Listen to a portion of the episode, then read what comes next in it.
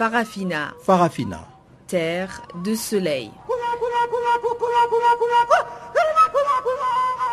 Farafina, Farafina, un magazine d'infos africaine. présentation Pamela Akoma. Bonjour et merci d'être encore une fois des nôtres sur Channel Africa pour suivre Farafina, votre programme des actualités en français. Charles Moyo assure la réalisation de ce programme.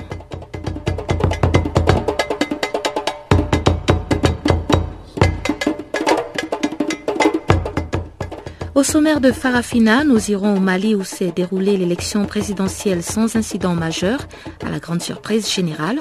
Puis en Afrique du Nord, un vent de printemps arabe souffle encore. En effet, plus de 10 000 Tunisiens ont manifesté dans la nuit pour et contre le pouvoir en place. L'opposition réclame la dissolution de l'Assemblée générale constituante.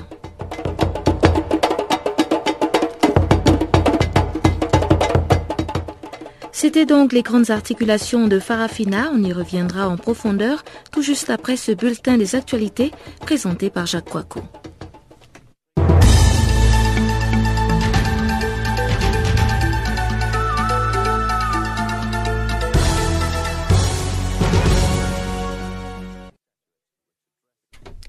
Bonjour Pamela, bonjour à tous et merci de nous rejoindre pour suivre ce bulletin qui s'ouvre sur le Mali.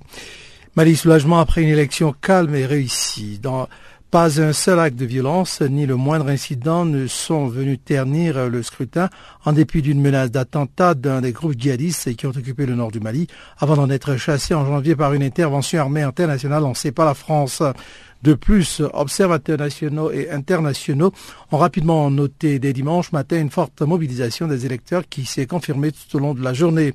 Le taux de participation des quelques 6,9 millions d'inscrits pourrait être plus élevé que celui des présidentielles précédentes où il n'a jamais dépassé 38%. Louis Michel, chef de la mission d'observation de l'Union européenne, a parlé lundi à Bamako d'un taux de participation tournant autour de 50%. Même à Kidal, chef-lieu de région dans le nord-est du Mali et fief des Touaregs et de leur rébellion, où, en raison de vives tensions entre Noirs et Touaregs, le vote était incertain il y a peu.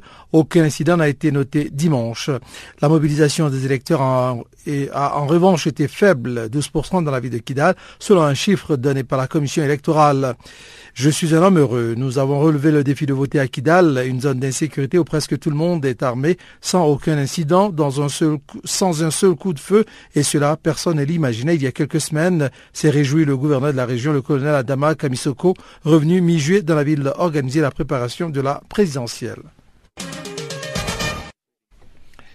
Parlons de la Tunisie à présent. L'assassinat de Mohamed Brahimi fragilise encore davantage le pays.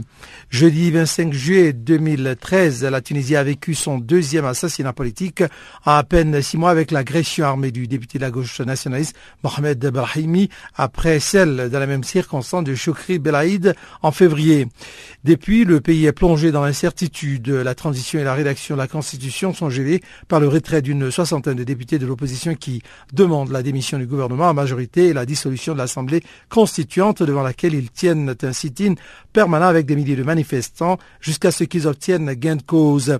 À Sidi Bouzid, après des échauffourées avec la police, les manifestants rassemblés devant la préfecture pour demander le départ des NADA ont été dispersés par les gaz lacrymogènes. Tout a commencé jeudi 25 juillet, donc, devant l'hôpital de l'Ariana, près de Tunis. Et ils sont déjà des milliers à la mi-journée. Les slogans sont presque tous dirigés contre les islamistes des Nada et contre le chef Rachid Ghanouchi, qualifié d'assassin. Des proches, des partisans de simples citoyens, tous viennent d'apprendre l'assassinat du député Mohamed Brahimi, tué de 14 balles devant son domicile. Après ce deuxième meurtre politique en six mois, la plupart pensent déjà à la chute des Nada. Zimbabwe, la police arrête un proche du Premier ministre. Le mouvement pour un changement démocratique MDC, le parti de Morgan Sangirai, accuse la commission électorale zimbabwéenne, la ZEC, de mener une chasse aux sorcières contre ses partisans au lieu d'enquêter sur la disparition des bulletins de vote. Ils ne l'ont pas arrêté parce qu'il a fait quelque chose de mal, mais parce qu'il a fait quelque chose de bien. Donc nous, nous attendons à ce qu'il le garde en état d'arrestation. Cette arrestation a pour but d'écarter le MDC. Nous avons des preuves de fraude. Leur but est de faire peur aux électeurs et de faciliter les manipulations des voix, dénonce ainsi Douglas Mwanzora, le porte-parole du MDC, dont Morgan Komichi est le vice-président. Selon Morgan Komichi, une enveloppe de bulletins de vote au nom de Sangirai a en effet été retrouvée dans les poubelles du centre de conférence internationale d'Harare où les membres des forces de sécurité ont voté en avance les 14 et 15 juillet dernier. Mais pour la police, Komichi est le premier suspect dans cette affaire. La porte-parole de la police affirme que tant qu'il refuse de dévoiler l'identité de son informateur, il sera tenu pour responsable. Pour les partisans du MDC, les preuves de manipulation de vote se multiplient. Le président Robert Mugabe a pourtant promis un vote pacifique, libre et impartial ce dimanche. Lors de son dernier rassemblement devant 40 000 de ses partisans à Harare, il a affirmé ne vouloir que la paix. Togo, victoire de l'UNIR aux législatives. L'opposition conteste. On connaît depuis ce dimanche 28 juillet au soir les résultats provisoires des élections législatives au Togo jeudi dernier. Avec un taux de participation de 65,79%, le parti au pouvoir se taille la part du lion. Mais l'opposition dénonce les fraudes. La nouvelle Assemblée nationale sera animée par cinq formations politiques. Sur les 91 sièges à pourvoir, l'Union pour la République unir au pouvoir recueille 62 sièges. Le collectif Sauvons le Togo, 19. La coalition Arc-en-Ciel en 6. L'Union des forces de changement, 3. Et sursaut de Kofi Yamian. Euh, ces résultats provisoires seront euh, sur ce quotidien 1 plutôt. Ces résultats provisoires seront renvoyés à la Cour constitutionnelle qui va proclamer solennellement l'ensemble des résultats définitifs après un règlement des cas de contentieux pour lesquels elle aura été saisie.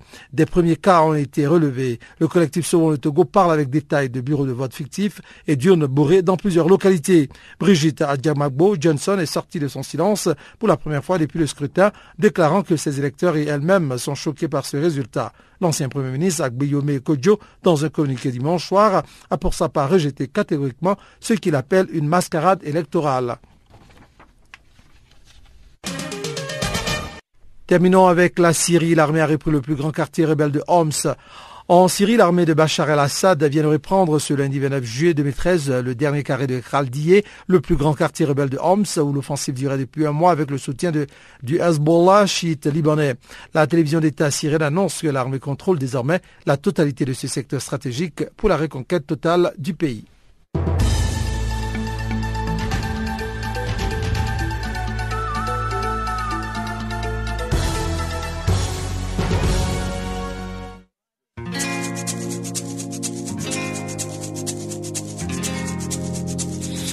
Vous écoutez Farafina, un programme en français sur Canal Afrique émettant de Johannesburg. Pour vos réactions à nos émissions, écrivez-nous soit à l'adresse électronique suivante farafina.channelafrica en un seul mot, ou envoyez-nous un SMS au numéro qui suit 00 27 833 81 56 59.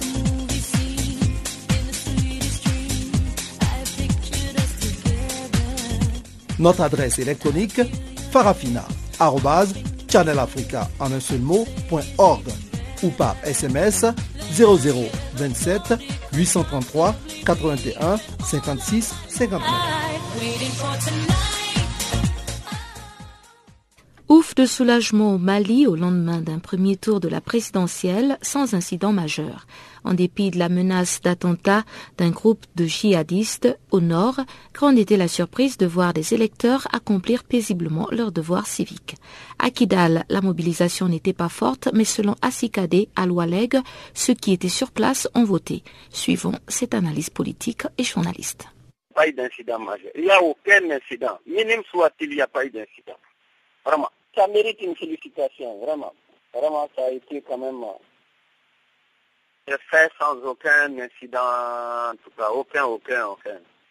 Est-ce que vous vous attendiez à ce que ce premier tour se déroule euh, sans incident majeur? Est-ce que c'était une surprise?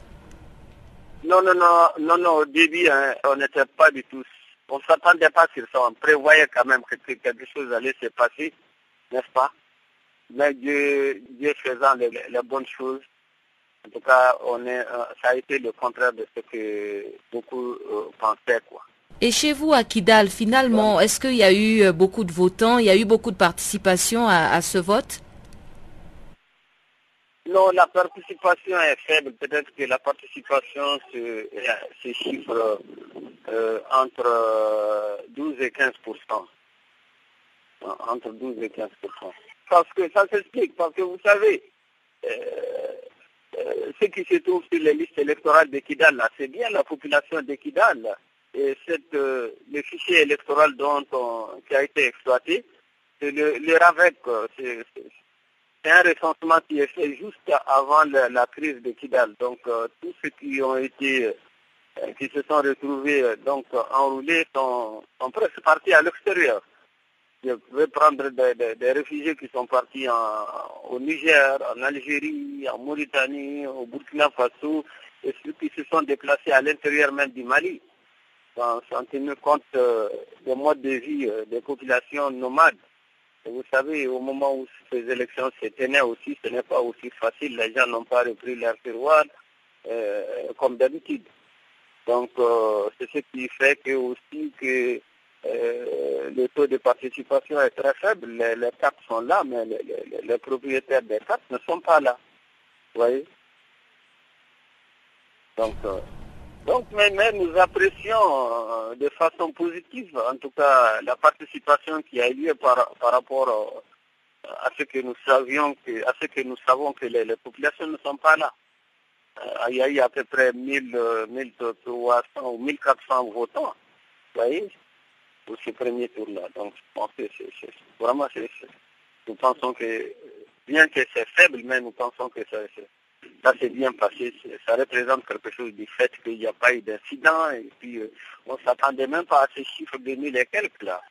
Donc les gens sont sortis, en tout cas ceux qui sont là sont sortis et ils sont allés voter. Et est-ce que à travers le pays, il y a déjà une tendance euh, générale qui se dégage euh, à l'issue de ce premier tour de la présidentielle?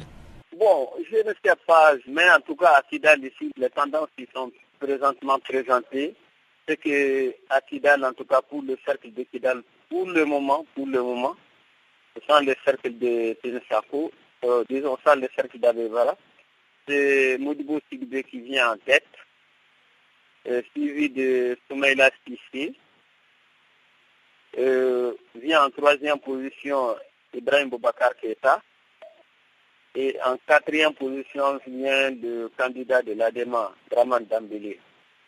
Voilà à peu près les tendances qui se présentent euh, aujourd'hui. Mais c'est sûr qu'elles vont peut-être euh, connaître des variations euh, si, les résultats sont bons. Donc, en ce moment où je vous parle, voilà à peu près les tendances, en tout cas à. Bon, du niveau national, je pense que ce que nous apprenons, il paraît que c'est IBK qui vient en tête dans plusieurs circonscriptions électorales. Et la Commission euh, nationale électorale indépendante devrait normalement publier les résultats dans combien de temps? En principe, euh, la Commission électorale, donc, ils prennent souvent 3-4 jours avant de faire la proclamation, disons, provisoire. Donc, c'est la Cour constitutionnelle par la suite qui ne pas proclamer ces résultats de façon officielle pour savoir s'il y a deuxième tour euh, ou pas. Donc en principe, c'est dans 3-4 jours euh, que la Cour constitutionnelle ou l'administration qui a organisé les élections NASA euh, procédera à la proclamation provisoire.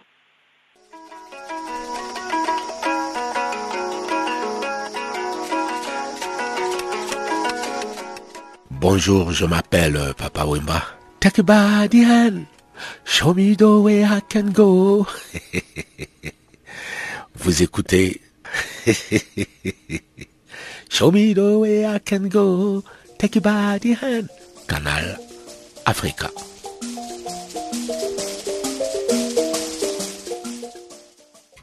Réunion de crise du gouvernement tunisien alors que plus de 10 000 Tunisiens ont manifesté dans la nuit de dimanche à lundi. Certains en faveur du pouvoir en place, d'autres contre. Ils étaient rassemblés sur la place du Pardo, à l'ouest de Tunis, la capitale, où se trouve le siège de l'Assemblée nationale constituante, dont l'opposition réclame la dissolution. Les détails avec Satia Izen, membre exécutif de l'Association tunisienne des droits des femmes démocrates. En fait, les manifestations ont commencé déjà le 25 juillet, immédiatement après l'assassinat de Mohamed Brahmi. Les manifestations ont commencé un peu dans les villes et surtout dans la capitale. Elles ont continué toutes les soirées, toutes les journées, un peu partout dans les villes. Même les villes qui ont l'habitude de bouger très rarement, il y a eu beaucoup de manifestations. Aujourd'hui, la revendication principale de la plupart des forces politiques et des associations de la société civile, c'est la dissolution de la constituante et la dissolution du gouvernement parce que nous considérons que le gouvernement n'est plus capable de gérer les gouvernements de la, chose publique et qu'il doit démissionner. Mais Madame Izen, est-ce qu'on ne va pas vers un chemin un peu euh, comme à l'égyptienne là? Je ne pense pas qu'on aille dans un chemin à l'égyptienne parce que pour nous, ce qui est important, ces gens-là ont été élus pour un an. Ils sont déjà à un an, huit mois de leur élection, c'est-à-dire qu'ils ne sont plus dans la légitimité. D'une part. D'autre part, la tâche pour laquelle ils ont été élus, ils ne sont pas en train d'avancer dans l'élaboration de la Constitution. D'autant plus qu'au niveau de la sécurité de la population, des militants politiques, l'État ne fait rien. De a été assassiné, ils sont en train de, de mener des tergiversations de toutes sortes pour ne pas euh, donner la vérité aux gens pour ne pas dénoncer les vrais fauteurs de ce crime. Et donc, pourquoi ce gouvernement devra-t-il rester? Le 14 janvier aussi, on est allé dans, dans une situation de vide et on a su se redresser et trouver la situation adéquate. Aujourd'hui aussi, la population est en train de s'organiser. Il y a au niveau national des discussions au niveau des partis et des associations de la société civile pour la création d'un gouvernement de salut national. Dans les régions, les gens sont en train de s'organiser pour créer des conseils justement d'autorités locales. Nous ne risquons pas euh, le vide parce qu'aujourd'hui, beaucoup de politiques, les mouvements sociaux sont contre ce gouvernement qui ne peut plus continuer à gérer l'État. Parce que réellement, il n'y a plus d'État. Il y a deux ministères euh, de l'Intérieur, il y a un ministère qui donne des ordres un ministère parallèle qui prend ses ordres directement au parti au pouvoir, nada, et des, décisions qui sont généralement tout à fait contraires pour massacrer les gens dans les rues. Euh, cette situation ne peut plus continuer. le, peuple ne peut plus accepter l'autorité de ce parti autiste qui ne veut pas écouter les revendications de la population c'est la population qui l'a porté au pouvoir et c'est encore une fois la population qui va le faire sortir du pouvoir avec tous ces mouvements de masse. Mais Madame Izen, est-ce qu'il y a quand même eu une, réaction de la constituante ou bien du pouvoir en place par rapport à tous ces mouvements sociaux? De la constituante, il y a une réaction qui est aujourd'hui, à notre sens, très importante. Il y a beaucoup de membres de la constituante qui ont gelé leur appartenance euh, à la constituante et qui sont en sitting ouvert depuis deux jours devant la constituante. Ils sont eux-mêmes agressés par les forces de l'ordre. Il y a eu déjà deux membres de la constituante qui ont été agressés par les forces de l'ordre, dont un ce matin à l'aube. Il semble que les, démissions ou le gel d'appartenance à la constituante a gagné quelques 60 personnes. Si on arrive, si ce mouvement arrive à, gagner 74 euh, membres de la constituante, le travail de la Constitution sera totalement bloqué. Ils ne pourront plus avancer et seront obligés de se dissoudre. Donc en ce moment, il y a un risque d'autodissolution de la constituante à cause de tous ces députés qui suspendent leurs activités au sein de, cet organe. Oui, la dissolution est imminente, oui. Il est certain que le gouvernement ne va pas céder facilement. Mais il y a une idée qui plane, c'est que l'un des partis de la Troïka menace de se retirer du gouvernement, d'une part. D'autre part, les membres de la constituante qui ont gelé leur appartenance ne vont pas entrer dans des discussions avec le gouvernement parce que le gouvernement cherchera à faire ça pour démobiliser les masses qui sont aujourd'hui dans les rues. Au contraire, ces membres de la constituante sont en train de s'organiser du côté des partis démocratiques. aujourd'hui l'Union générale des travailleurs, qui est euh, un organisme très important et qui est capable de faire basculer euh, la situation en faveur de la population.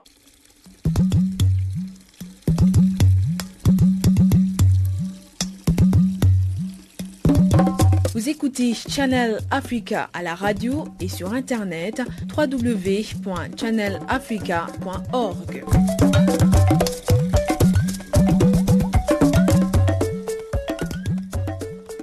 Le gouvernement tchadien a réclamé la semaine dernière la levée d'immunité de deux députés, dont Saleh Kebzabo. Celui qui est réputé être l'un des principaux opposants au régime est accusé d'outrage et d'atteinte à l'autorité. Le député Saleh Kebzabo considère cette affaire comme étant une stratégie du pouvoir en place pour déstabiliser l'opposition avant les élections. Écoutons-le.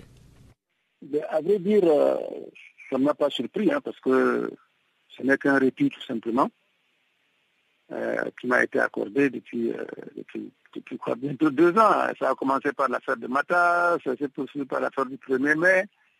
Et maintenant, on a monté encore une autre histoire, ce qui dénote d'un acharnement constant du pouvoir contre moi et à travers moi contre l'opposition. Je pense que le président Déby est en train de préparer les élections législatives et présidentielles de 2015 et 2016.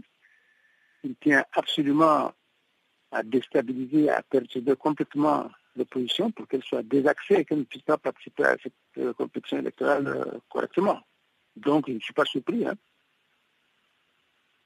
Vous êtes accusé d'outrage et d'atteinte à l'autorité. Euh, Monsieur Salé, quels sont exactement les faits qui vous sont reprochés ou bien quels sont les actes que vous avez posés contre l'État tchadien? Il s'agit d'une interview réalisée par une station de télévision et reprise par un site tchadien dans laquelle à la, réponse à la question de mon opinion sur l'arrestation des journalistes, j'ai répondu qu'un État de droit, un État qui construit la démocratie, ne peut pas s'en prendre aux journalistes et les, emprisonner. Et j'ai ajouté que ça fait environ quatre mois que ces journalistes sont emprisonnés, ils n'ont même pas été entendus par les juges d'instruction. Et si on y regarde de près derrière, ce sont des dossiers qui doivent être totalement vides. Voilà ce que j'ai dit, je n'ai rien dit de plus qui puisse égratigner un magistrat pour qu'on dise que euh, c'est un outrage à un magistrat ou qu'il n'y a rien qui puisse remettre en cause l'autorité de la justice et encore moins, il n'y a rien de diffamatoire. Parce que toutes ces, toutes ces, toutes ces accusations-là ne pourraient être fondées que s'il y avait eu un procès et que j'aurais eu à critiquer un procès, une décision de justice ou un magistrat quelconque. Or, on est dans une situation où ces pauvres journalistes sont emprisonnés et ils n'ont pas fait l'objet d'une inscription quelconque. Donc je ne peux pas m'entendre à un magistrat ni à l'autorité de la justice, encore moins diffamer qui que ce soit, mais qui veut tuer son chien, euh, l'accuse de rage, n'est-ce pas? Alors je pense que tous les arguments sont bons. Rappelez-vous qu'il y a un peu moins de deux ans, dans l'affaire de Mata, c'est la même diffamation qu'on a voulu me brandir. Et ils se sont rendus compte que ça ne tenait pas la route. Là aussi, il n'y a absolument aucune justification, aucune, aucune motivation dans l'accusation qui est faite, mais il faut tout simplement trouver n'importe quelle accusation et demander à l'Assemblée de lever mon unité parlementaire. Je pense qu'à l'Assemblée nationale, les choses ne se passeront peut-être pas comme cela aussi, hein, parce que les députés ne sont pas des automates ils auront euh, certainement écouté les explications, puisqu'une commission va être pied pour m'entendre. Et ensuite, en plénière, on la débattra. Donc, euh, les, députés n'auront qu'à demander à être édifiés sur les faits avant de prendre une décision en leur âme de conscience. Donc, moi, je suis tout à fait serein et j'attends cette, épreuve-là dans la sérénité la plus totale. Euh, à supposer même que le pire puisse arriver, à savoir que l'immunité soit levée, que la voie soit ouverte pour saisir contre moi, là aussi, je suis, je suis vraiment totalement serein parce que on ne peut rien me faire d'autre que de me, jeter en prison pour euh, m'isoler euh, ou me condamner pour m'empêcher d'aller aux élections. C'est tout ce qu'on veut, sans plus. À moins que derrière tout cela, il y ait encore un complot visant à m'éliminer physiquement. Là, c'est Dieu seul qui le sait Dieu seul en décide. Hein. Monsieur Salé, vous êtes l'un des principaux opposants tchadiens. Vous avez évoqué tout à l'heure le fait que le gouvernement mettait une stratégie en place pour euh, essayer de déstabiliser euh, l'opposition. Comment comptez-vous faire pour essayer de véhiculer votre message au niveau de, votre, euh, de vos militants, de vos partisans, en dépit de tout ce qui se passe en ce moment, les campagnes d'intimidation ou bien la levée parlementaire si cela arrivait? Ben, Je vous rassure que le parti est en mouvement le parti en branle depuis quelques jours. Euh, je pense que cette semaine, euh, des signaux forts vont être donnés par le parti un peu partout dans le pays euh, pour, dans un premier temps, indiquer l'indignation de nos militants. Maintenant, si rien n'y fait, pour la suite, on, avisera. Et je crois qu'au niveau de l'opposition aussi, de façon générale, hein, l'opposition ne va pas rester les bras croisés parce que justement, c'est notre inaction, notre inactivité, notre inertie qui font croire au président Déby que nous ne faisons rien, nous ne pouvons rien faire.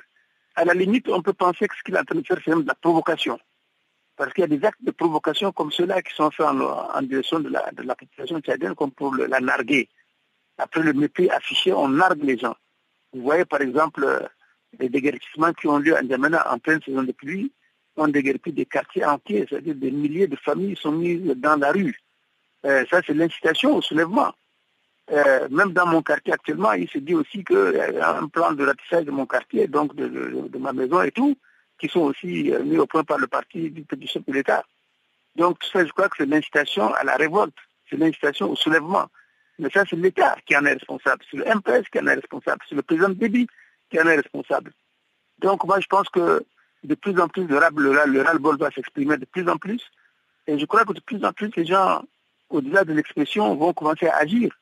Je crois que c'est l'affrontement que le pouvoir est en train de chercher et ce sera inévitable malheureusement. Merci pour cette opportunité. Je voulais vous faire savoir que j'ai récemment appris que je suis séropositive.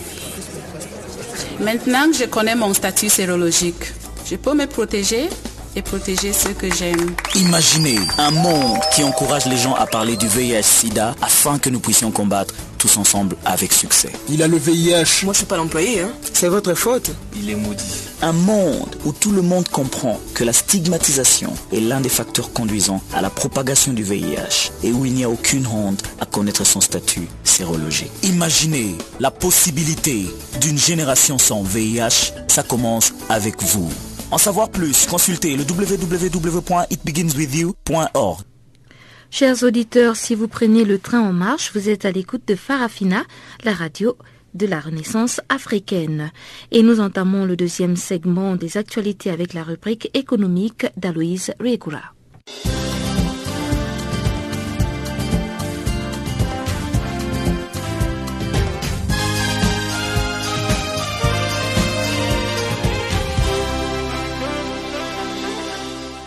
Mesdames et messieurs, merci d'être à l'écoute de notre bulletin économique. Bonjour.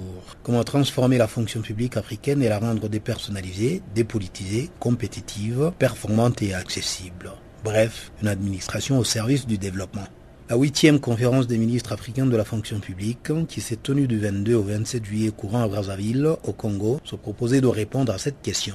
La conférence a identifié les facteurs qui la paralysent et la rendent incapable de relever les défis du développement lenteur, archaïsme, corruption, concussion, irresponsabilité, bureaucratie et on en passe. Que faut-il donc faire? Les ministres africains de la fonction publique se sont dit déterminés à mettre en place un plan d'action continental visant à faire en sorte que leurs administrations répondent aux enjeux du développement et aux défis de l'heure. On se rappelle que la Charte africaine sur les valeurs et les principes du service public et de l'administration publique, adoptée lors de la troisième conférence tenue en février 2001 à Windhoek, en Namibie, par les ministres africains de la fonction publique, se préoccupait déjà du rôle de la fonction publique dans le développement.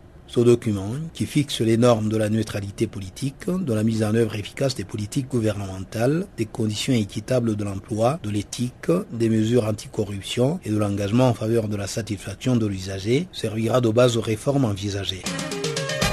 La France et la République démocratique du Congo ont signé ce mois un contrat de désendettement et de développement, un type de contrat connu sous le nom de C2D, d'un montant total de 106 millions d'euros pour la période 2013-2016. Selon les termes de référence du contrat, celui-ci vise à lutter contre la pauvreté et à soutenir une croissance économique durable. Il est précisé que la deuxième phase du contrat, qui ira de 2017 à 2022, devra porter l'enveloppe jusqu'à 170 millions d'euros. Suite à la signature de ce contrat, des études de faisabilité ont été entamées dans différents secteurs économiques afin d'assurer une mise en œuvre rapide de ce financement qui entre dans le cadre de la procédure d'annulation des créances d'aide publique au développement pour les pays pauvres très endettés. Les domaines identifiés comme prioritaires sont notamment l'éducation, la formation professionnelle, l'assainissement de l'eau et la gouvernance financière qui devront recevoir respectivement 40 millions d'euros, 25 millions d'euros, 18 millions d'euros et 10 millions d'euros. Selon les autorités françaises, la signature de ce contrat a été rendue possible par la réalité des efforts de la RDC dans l'assainissement du cadre macroéconomique.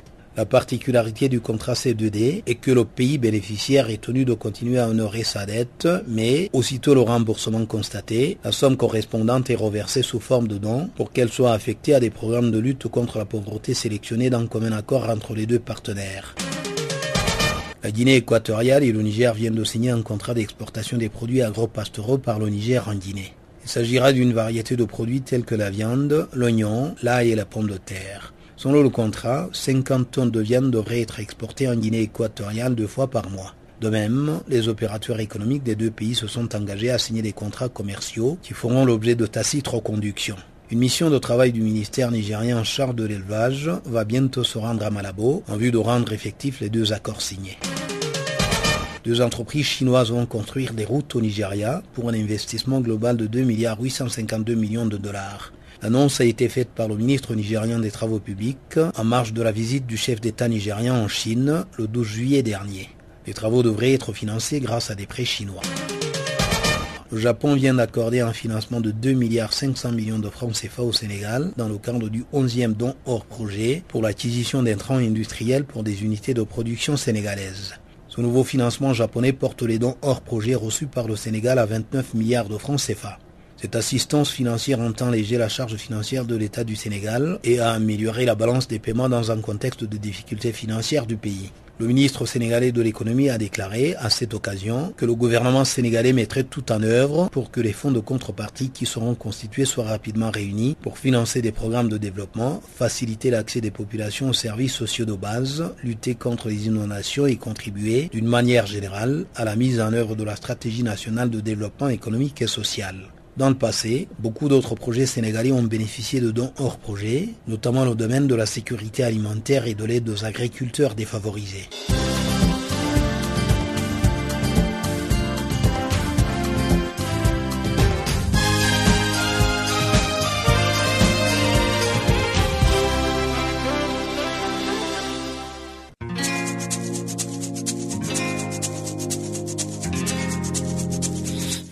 Écoutez Farafina, un programme en français sur Canal Afrique émettant de Johannesburg.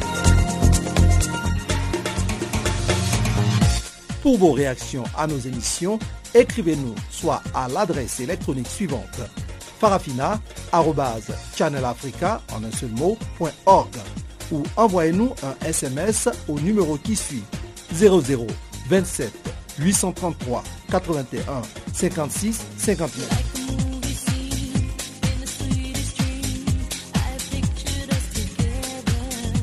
Notre adresse électronique farafina.channelafrica en un seul ou par SMS 0027 833 81 56 59.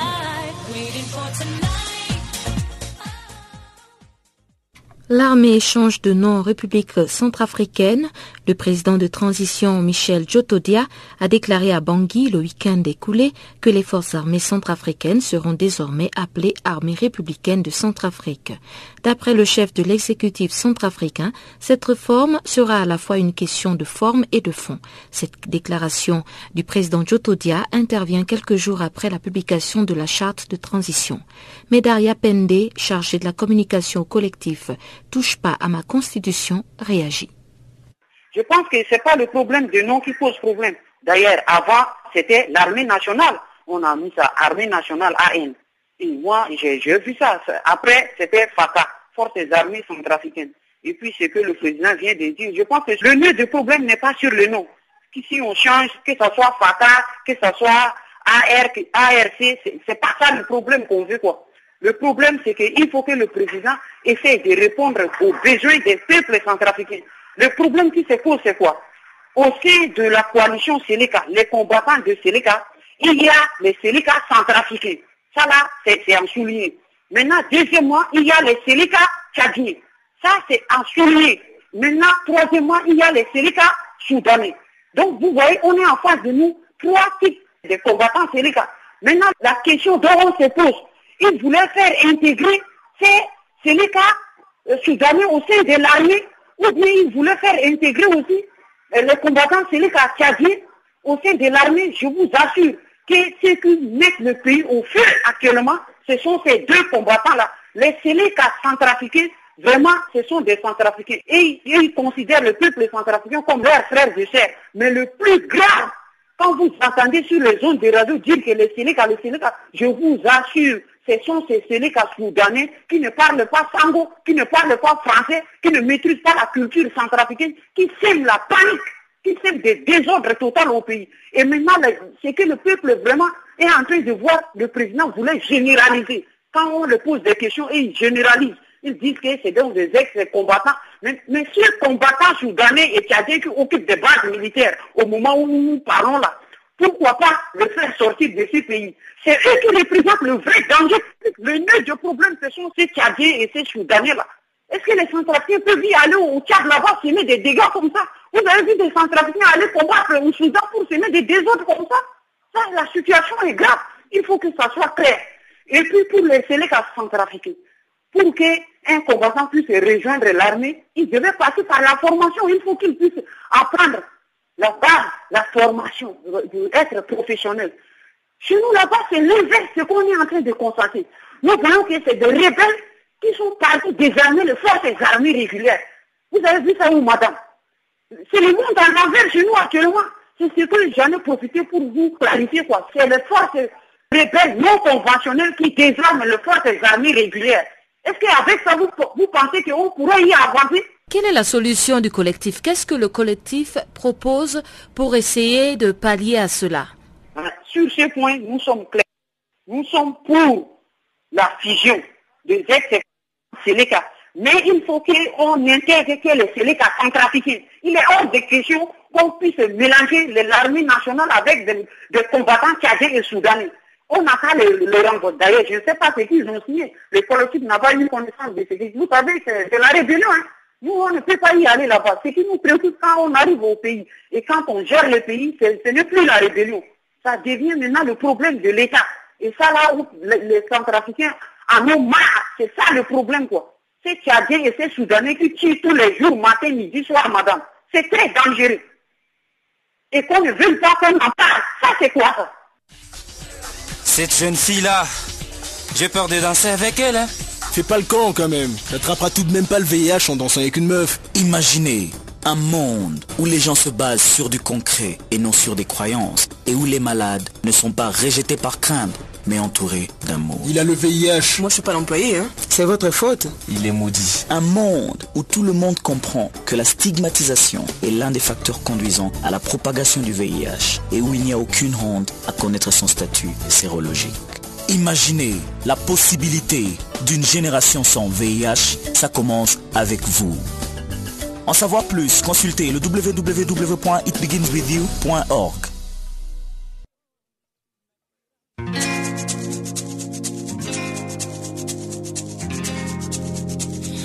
Vous écoutez Farafina, un programme en français sur Canal Afrique émettant de Johannesburg. Pour vos réactions à nos émissions, écrivez-nous soit à l'adresse électronique suivante farafina.channelafrica en un seul ou envoyez-nous un SMS au numéro qui suit 00 27 833 81 56 59.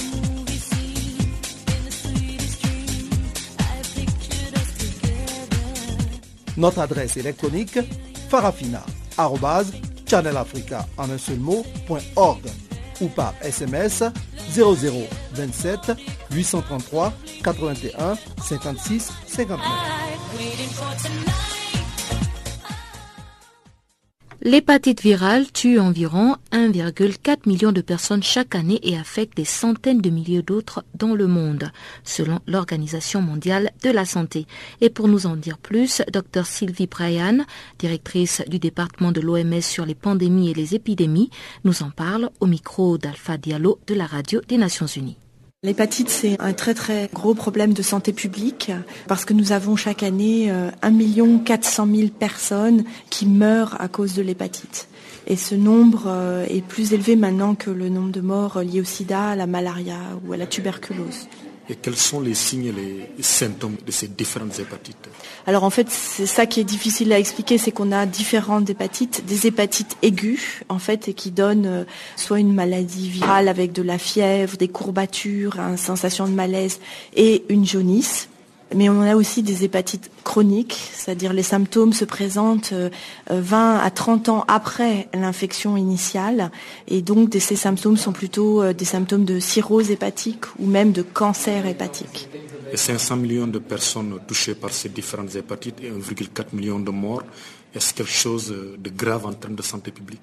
Oui, c'est grave parce qu'en fait, euh, souvent la plupart des gens euh, ne savent pas qu'ils ont été infectés par le virus de l'hépatite et ils vont découvrir la maladie euh, 10 à 20 ans après l'infection à l'occasion d'une complication sévère comme la cirrhose ou le cancer du foie. Et quelle est la charge de morbidité dans les différentes régions? Est-ce qu'il y a un continent plus touché que d'autres? Alors en fait, euh, ça dépend des types d'hépatites.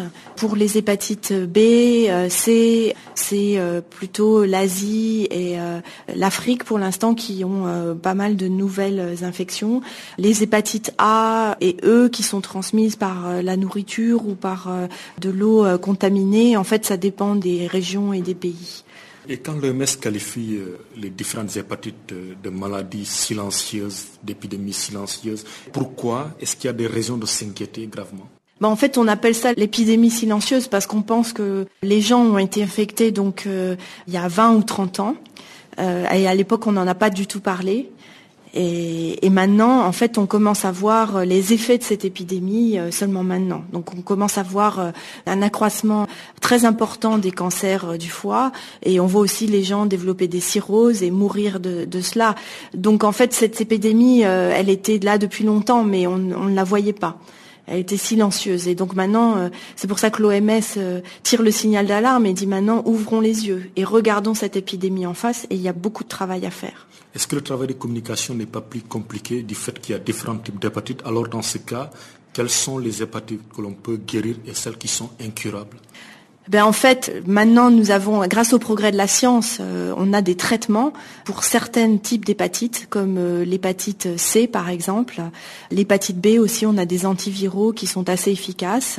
Et c'est vrai qu'il y a pas mal d'espoir de ce côté-là parce qu'on pense que des nouveaux traitements vont être mis sur le marché et qu'on va pouvoir guérir encore plus de monde.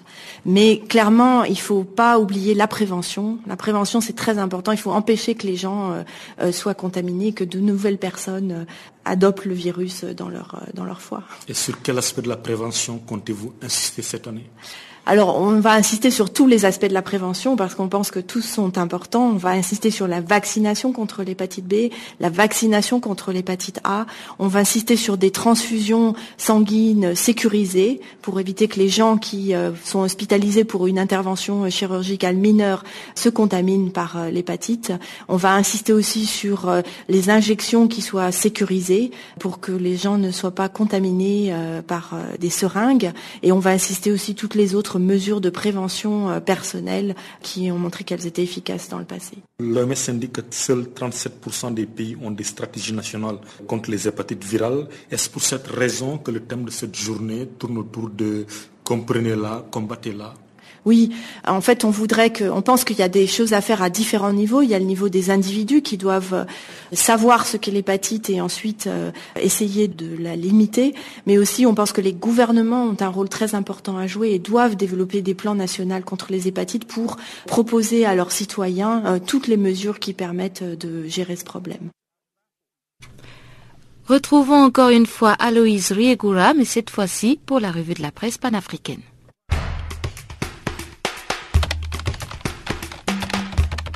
La revue de la presse sur Canal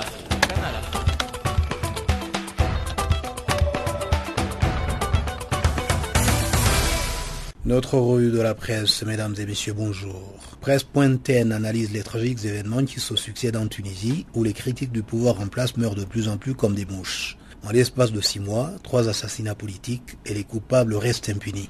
Pour Presse il y a clairement un problème dans la gouvernance du pays.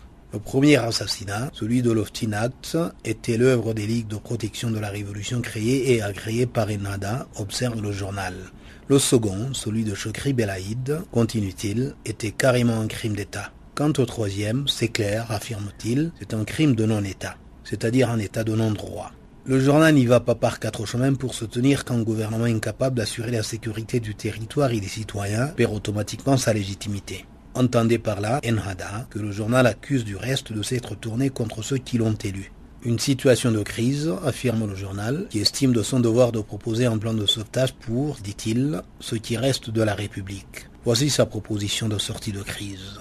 Un comité constitutionnel de sept membres devrait être mis sur pied et être chargé de parfaire la Constitution dans un délai de 15 jours. Un directoire exécutif ou gouvernement du salut public de 12 membres devrait voir le jour et être chargé de diriger le pays et organiser dans un délai de 60 jours des élections sous contrôle des Nations Unies.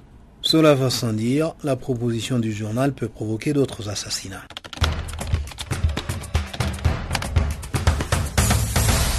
La mort continue à s'en donner à cœur joie en Égypte. Selon les médias du pays, au moins 65 personnes ont péri ce samedi au Caire suite aux nouvelles escarmouches entre les forces de l'ordre et les partisans du président déchu Mohamed Morsi. Ces médias estiment que les événements du dernier week-end sont les plus tragiques depuis la chute de Morsi. Les médias craignent qu'une intervention de la police et de l'armée ne fasse couler plus de sang dans une place comme la mosquée de Rabat où, selon eux, des milliers de personnes campent jour et nuit, femmes, enfants et militants aguerris mélangés. Les journaux notent que devant la détermination du pouvoir à en finir avec la contestation islamiste, les voix anti-Morsi expriment leur désaccord contre les méthodes musclées du pouvoir de transition. Ainsi, indique-t-il, Mohamed Baradei, le vice-président de la transition, a condamné le recours excessif à la violence. La réprobation vient aussi des États-Unis. Les médias locaux rapportent que le chef de la diplomatie américaine a aussi appelé à un dialogue politique plutôt qu'un recours à la force. Face critique aussi l'attitude des nouvelles autorités égyptiennes. En cédant à la tentation de de sang, écrit-il, les autorités égyptiennes de transition manquent visiblement de sang-froid et compromettent ainsi les tentatives de réconciliation engagées avec les frères musulmans. Condamnation générale donc, qui devrait pousser l'armée à s'engager sur la voie du dialogue.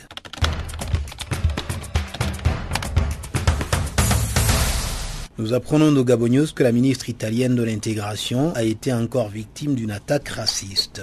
Selon le journal, lors d'une conférence à Servia, au centre de l'Italie, un spectateur a lancé des bananes en direction de l'estrade sur laquelle elle prononçait un discours. Ce geste disgracieux suit la comparaison de la ministre à un orang-outan par le vice-président du Sénat italien. Comme d'habitude, la ministre d'origine congolaise a pris l'histoire de bananes qu'on lui lançait avec humour. Il s'agit d'un gaspillage de nourriture à un moment où le pays connaît une crise économique, a-t-elle répliqué.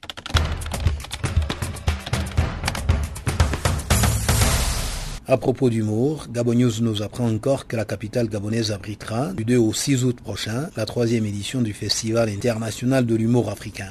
Selon le journal, le but de ce festival est de permettre une rencontre entre les humoristes africains et aux humoristes gabonais de bénéficier de l'expérience d'autres humoristes venus de tous les pays du continent. Au cas où vous seriez intéressé de participer, le journal vous met au courant de qui vous allez y rencontrer. Pour cette édition, les invités d'honneur sont notamment Michel Gohou et Clémentine de la Côte d'Ivoire, Edoudoua du Cameroun, Moussa Ouedrago du groupe des Bobo Diouf avec Kiki et Souké du Burkina Faso, Titus du Congo Brazzaville et de bien d'autres grands artistes. Vous les connaissez sans doute, n'est-ce pas? Alors, ne ratez pas ces moments grandioses de l'humour africain.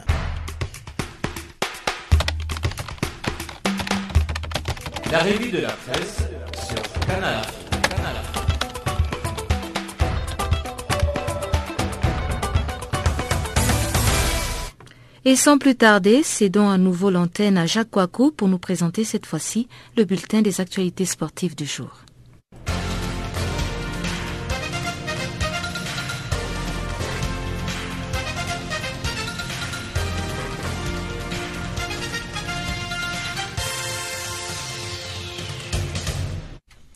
Bonjour Pamela, bonjour à tous. Encore une fois, Mali, pour commencer, la FM, la Fédération malienne de football, prépare sa shortlist pour le nouveau sélectionneur.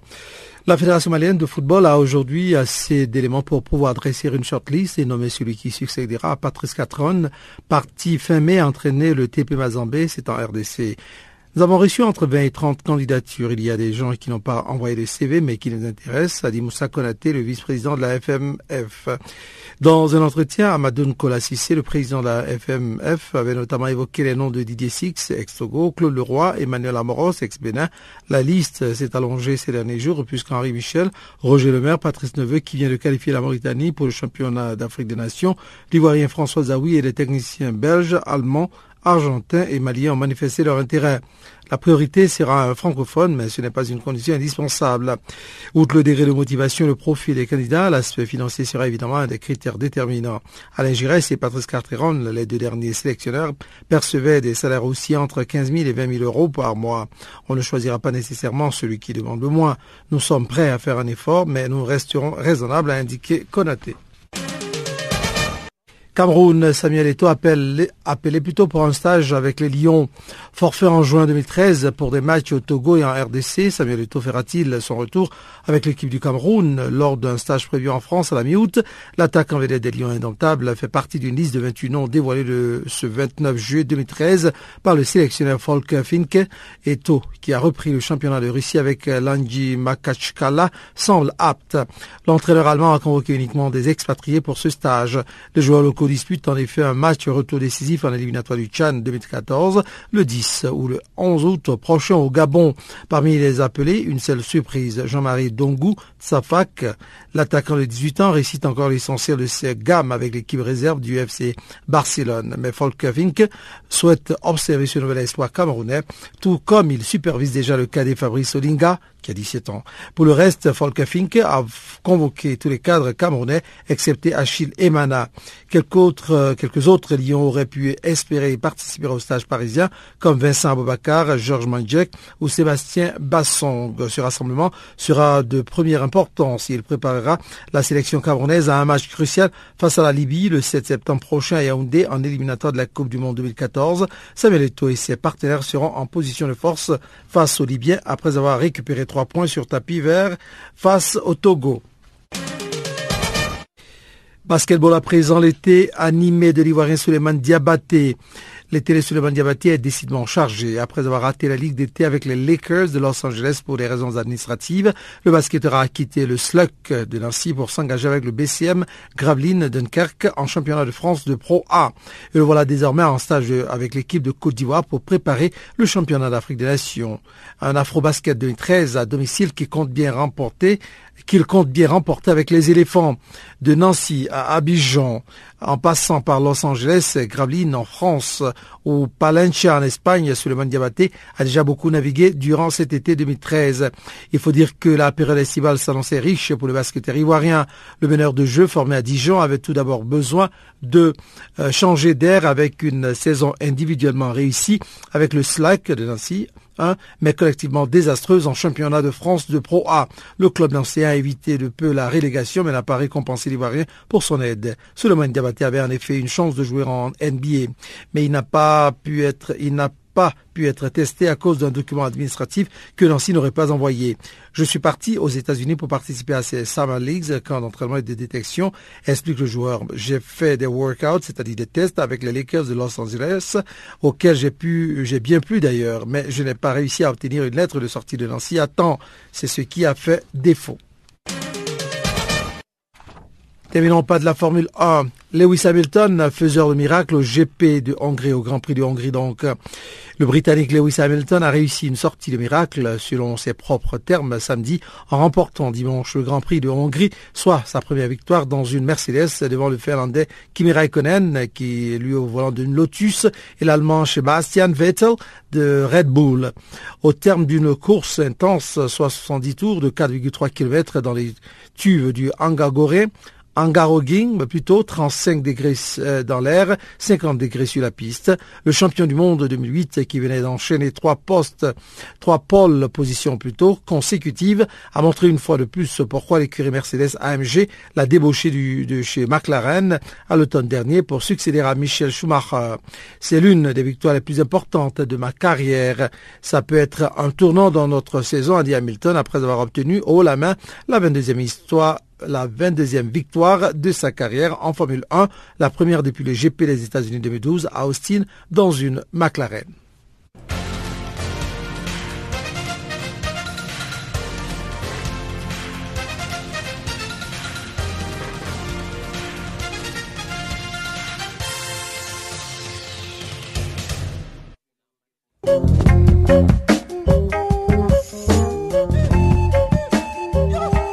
Chers auditeurs, ainsi s'achève Farafina. Merci d'avoir été des nôtres. Nous vous souhaitons un excellent début de semaine sur Channel Africa, la voix de la Renaissance africaine. Au revoir.